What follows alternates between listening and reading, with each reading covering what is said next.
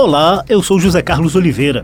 Salão Verde mostra a pesquisa que pode provar a existência de um pedaço de continente entre o Brasil e a África. Olá, eu sou Mônica Tati. O alto do Rio Grande está em pleno Oceano Atlântico e o Brasil já reivindicou a soberania sobre esse território. Salão Verde, o espaço do meio ambiente na Rádio Câmara.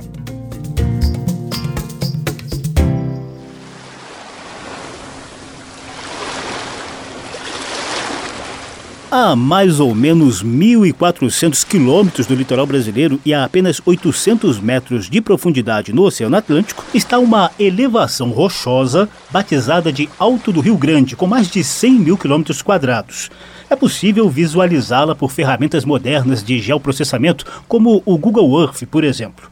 Durante muito tempo, todo mundo achava que era uma daquelas típicas elevações do fundo do mar, formada por vulcões. Mais recentes pesquisas encontraram lá várias rochas que são típicas de continente, como o granito e o gneiss, e não rochas do assoalho oceânico, como é o caso do basalto.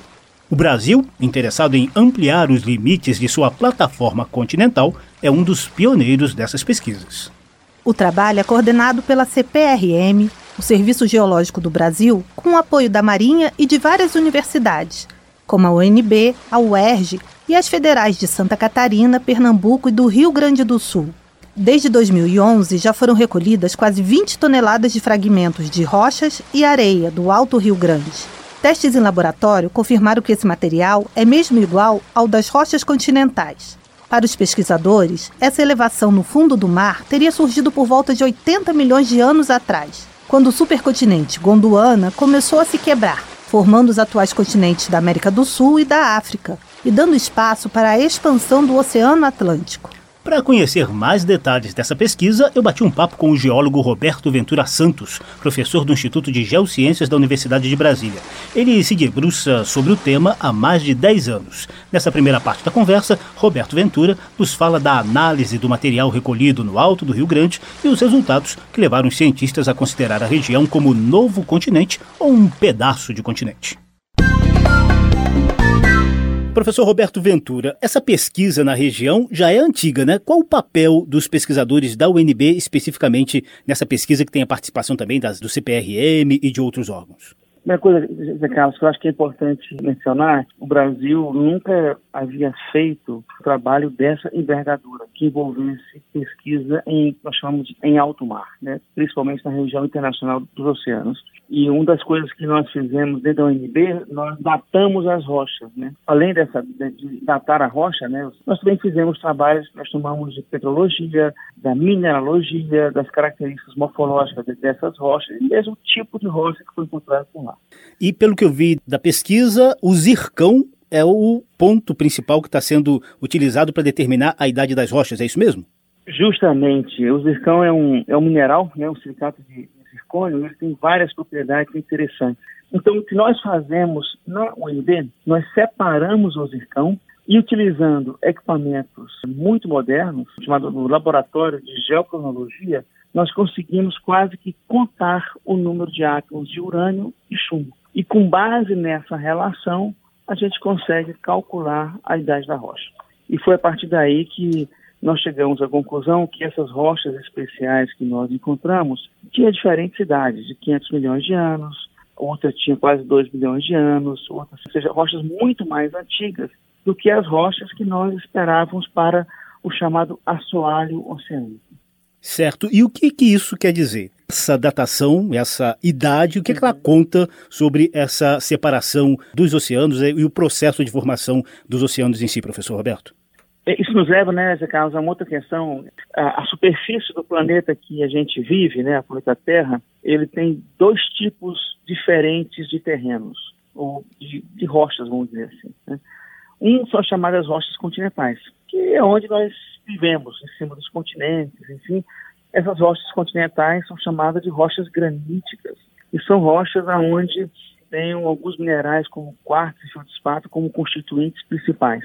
Por outro lado, nos oceanos, que eu estou falando dos oceanos, na parte mais profunda do, do, do, oceano, no assoalho oceânico, nós temos outros tipos de rocha. São chamados basaltos. Né? Então, assim, do ponto de vista da história do planeta, quem guarda as rochas mais antigas são os continentes. Então, o que aconteceu na, na nossa pesquisa foi que nós, é, a partir de, de material de dragagem, ou seja, que foi arranhando o fundo do oceano, na região do Alto do Rio Grande, nós esperávamos encontrar somente basaltos. E com idades até no máximo 300 milhões de anos, que é a idade máxima dos oceanos. Então, a nossa surpresa qual foi? Nós encontramos rochas que não são rochas compatíveis com o fundo do mar, mas são rochas compatíveis com os continentes. Então, a primeira questão foi o que, que essas rochas estão fazendo aqui. Né? E, de fato, quando nós datamos essas rochas, que são granitos, são guinais principalmente, nós vimos que elas tinham uma idade, com base no zircão, muito mais antiga do que, de fato, a nossa chamada crosta oceânica. O senhor fala do, do, granito, que é comum é, realmente né, a gente encontrar esse tipo de rocha no continente. O gneiss, né? Eu sou do Rio de Janeiro, por exemplo, e a gente cresce ouvindo que o Cristo Redentor, o Morro do Corcovado estão erguidos, estão exatamente em rochas que são gneiss, né? E então foi uma surpresa ter encontrado esse tipo de rocha lá embaixo também, a mais de 1.500 quilômetros de distância do litoral brasileiro, não é isso? Justamente, em profundidade talvez entre 800 quilômetros de profundidade. E qual é a questão principal, né? Que quando a gente draga, quando na draga a amostra do assoalho oceânico, a gente não tem uma, digamos assim, uma ideia clara de qual era a posição dessa rocha. Mas nós sabemos que ela estava lá. E, de fato, isso levantou suspeitas, assim, o que, que está fazendo aqui? E a partir da, da, da, datação do zircão, aí ficou realmente comprovado, mostrado que são rochas muito antigas. E, e aí nós levantamos a hipótese, que eu acho que hoje é uma hipótese cada vez mais forte, de que talvez nós tenhamos na região do Alto Rio Grande um fragmento continental. Um fragmento de continente, ou pelo menos fragmentos de materiais continentais. E se você pensar um pouquinho na lógica dessa questão, quando dois continentes se quebram, né, é como se estivesse quebrando um prato. Você deixa fragmentos de vários tamanhos. Então é possível que nesse processo de separação da América do Sul com a África, eu não tive somente uma linha né, de quebra, talvez eu tivesse várias linhas de quebra. E nesse processo de separação acabou que um pequeno pedaço ficou para trás, que no caso poderia ser o Alto do Rio Grande. Salão Verde. Para o Brasil, o Alto do Rio Grande é um prolongamento natural de sua plataforma continental e deve ser formalmente incorporado aos limites territoriais do país. Desde 2005, e mesmo com as pesquisas ainda em curso, quatro pedidos formais chegaram a ser encaminhados para análise da Comissão de Limites da Plataforma Continental, que é ligada à ONU. Argumentos semelhantes foram usados por Canadá e Nova Zelândia para ampliar suas plataformas continentais. E o que será que dizem as regras brasileiras e internacionais sobre esse tema? Está lá na lei. Pode conferir. Está lá na lei. A Convenção das Nações Unidas sobre o Direito do Mar surgiu em 1982 para fixar as regras internacionais sobre mar territorial, zona econômica exclusiva e plataforma continental. Após a aprovação do Congresso Nacional em 1990, o Brasil ratificou o texto em forma de decreto. Posteriormente, uma lei de 1993 estabeleceu as regras nacionais. A plataforma continental, por exemplo, vai mais ou menos até 200 milhas marítimas. Os países podem reivindicar a extensão desse limite, mas somente até 350 milhas marítimas. Em 2015, o Brasil firmou contrato com a Autoridade Internacional dos Fundos Marinhos, também ligada à ONU, para explorar o Alto Rio Grande por 15 anos o que inclusive tem permitido a continuidade das pesquisas. Mas, de acordo com a legislação, só poderá explorar a região economicamente se vier a ter o reconhecimento de que o território está nos limites de sua plataforma continental. Está lá na lei. Pode conferir. Está lá na lei. O Zeca volta a conversar com o professor do Instituto de Geociências da UNB, Roberto Ventura Santos, um dos cientistas envolvidos nas pesquisas do Alto do Rio Grande. Dessa vez, ele esclarece que essa elevação no fundo do mar não tem nada a ver com ilhas oceânicas. Fala das riquezas minerais e biológicas da região e pede investimento para a continuidade das pesquisas. Professor, quando o senhor fala em fragmento de continente, só para ficar claro para a gente, a gente tem na costa brasileira a ilha de Fernando de Noronha, que só está a 350 quilômetros da costa, tem a ilha de Trindade, a ilha de Martim Vaz, que estão a 1.200 quilômetros da costa. Essa elevação do Rio Grande está a 1.500 quilômetros e embaixo do mar. É uma elevação embaixo do mar. O senhor faz uma diferença entre esse fragmento de continente da elevação Rio Grande com essa ilha, por menor que seja, a ilha Trindade é pequenininha, a ilha de Martim Vaz também é muito pequenininha, mas tem uma diferença técnica eh, na hora da gente configurar isso como um novo continente ou um fragmento de continente? Ah, sim, sem dúvida. É, é uma diferença muito grande. Por exemplo, Fernando de Noronha é uma ilha vulcânica. Quem já teve a oportunidade de de Fernando de Noronha pode observar que as rochas que aparecem na região, em geral, são rochas escuras, são rochas vulcânicas.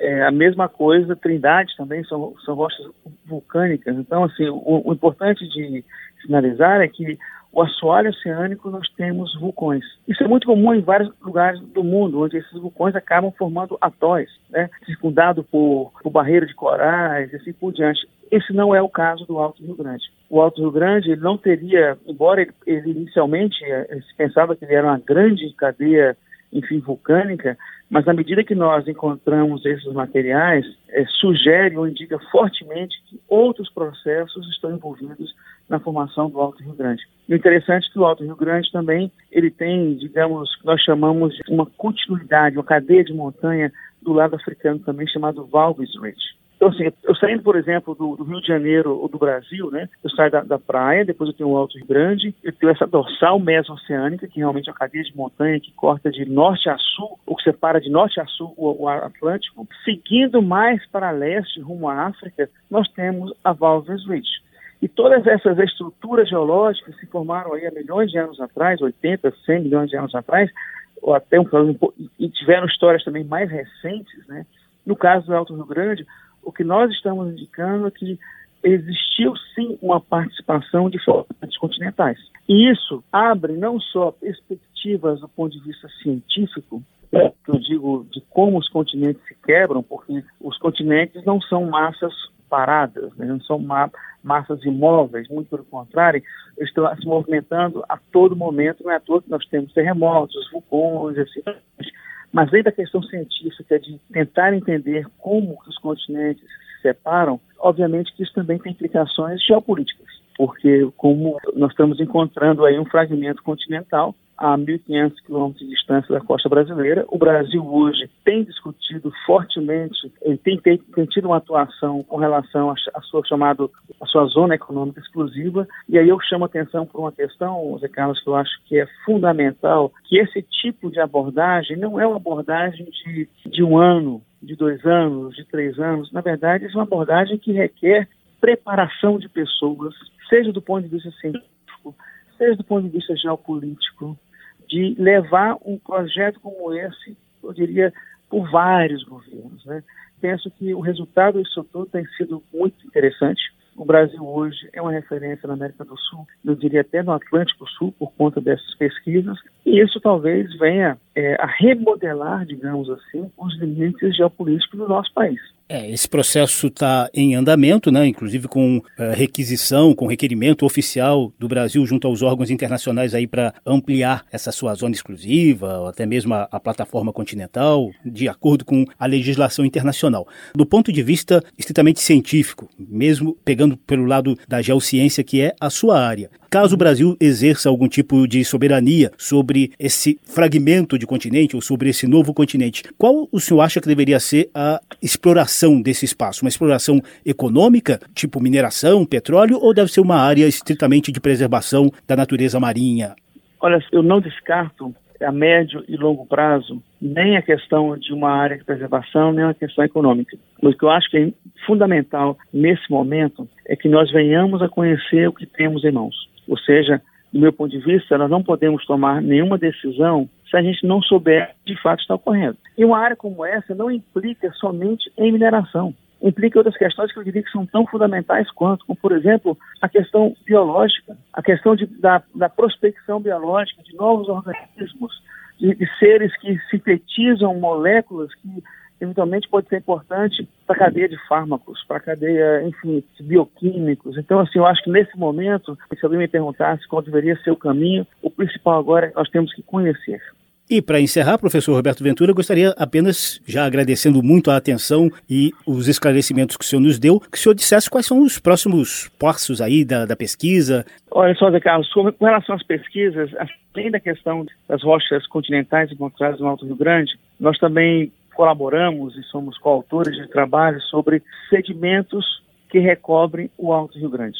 Esse material é uma fonte de informação que nós chamamos da, da paleocirculação, do paleoclima, ou seja, do clima do passado naquela região, das condições oceânicas importantes. Então, e existem também pesquisas que estão sendo realizadas, não por brasileiros, mas por estrangeiros. Então, eu espero que a gente consiga, né, de alguma forma, nos organizar novamente. Com isso, não estou falando somente CPRM, estou falando aqui CPRM, UNB, a CIRNE, Existem outras universidades brasileiras também envolvidas com isso, como a Unesp, como a UERJ, enfim, universidades que tenham pessoas qualificadas para trabalhar com esse tipo de questão, que a gente consiga, de fato, com uma, um grupo de pesquisadores, trazer informações, sejam informações brasileiras, e que essas informações sejam utilizadas para tomada de decisão, seja do ponto de vista geológico, seja do ponto de vista geopolítico, biológico, o que seja necessário. Eu, eu, eu, sinceramente acho que nós estamos passando né, do ponto de amadurecimento para isso, ou seja, perdendo o bonde. Se eu, se eu, pudesse pedir alguma coisa, né, seria é, investimento em uma melhor organização das nossas forças brasileiras para que atuar na região do Alto Grande de uma forma um pouco mais incisiva. Eu queria agradecer a você aí a oportunidade de, enfim, dividir com você e seus ouvintes essas reflexões e também essa descoberta que nós fizemos com os nossos colegas e parceiros. Muito obrigado. Salão Verde trouxe os detalhes da pesquisa que aponta a existência de um pedaço de continente, o alto do Rio Grande, a 1.400 quilômetros da costa brasileira e a 800 metros de profundidade no Oceano Atlântico. O programa teve edição de José Carlos Oliveira e trabalhos técnicos de Milton Santos. Apresentação de Mônica Tati e José Carlos Oliveira. Se você quiser ouvir de novo essa e as edições anteriores, basta visitar a página da Rádio Câmara na internet e nas redes sociais e procurar por Salão Verde. Tchau! Tchau! Salão Verde, o espaço do meio ambiente na Rádio Câmara.